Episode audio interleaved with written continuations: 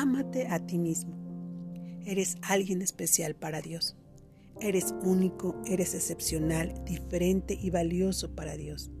Con eso ya tienes para ir a conquistar tus sueños y metas. Dios está contigo, eres como la niña de sus ojos, eres tan importante para Él, eres súper especial y diferente. Él cuida de tu vida porque te ama. Envió a su Hijo a morir en tu lugar porque te ama. Está profundamente enamorado de ti. ¿Cómo te hace sentir eso? Deberías inyectarte energía cada día, valor, coraje y ganas de triunfar. Deberías llenarte de fuerzas ante las adversidades y hacerte sentir lo que en verdad eres. Muy importante. Por otro lado, tú deberías ser tu propio fan y estar muy a gusto contigo mismo. Si careces de amor propio y no te valoras, difícilmente podrás ver cosas en verdad valiosas en la vida. El amor propio te dará autoestima, te dará valor a ti mismo y no tendrás envidia de nadie ni te compararás con nadie porque comprenderás que no hay nadie como tú. Eres única.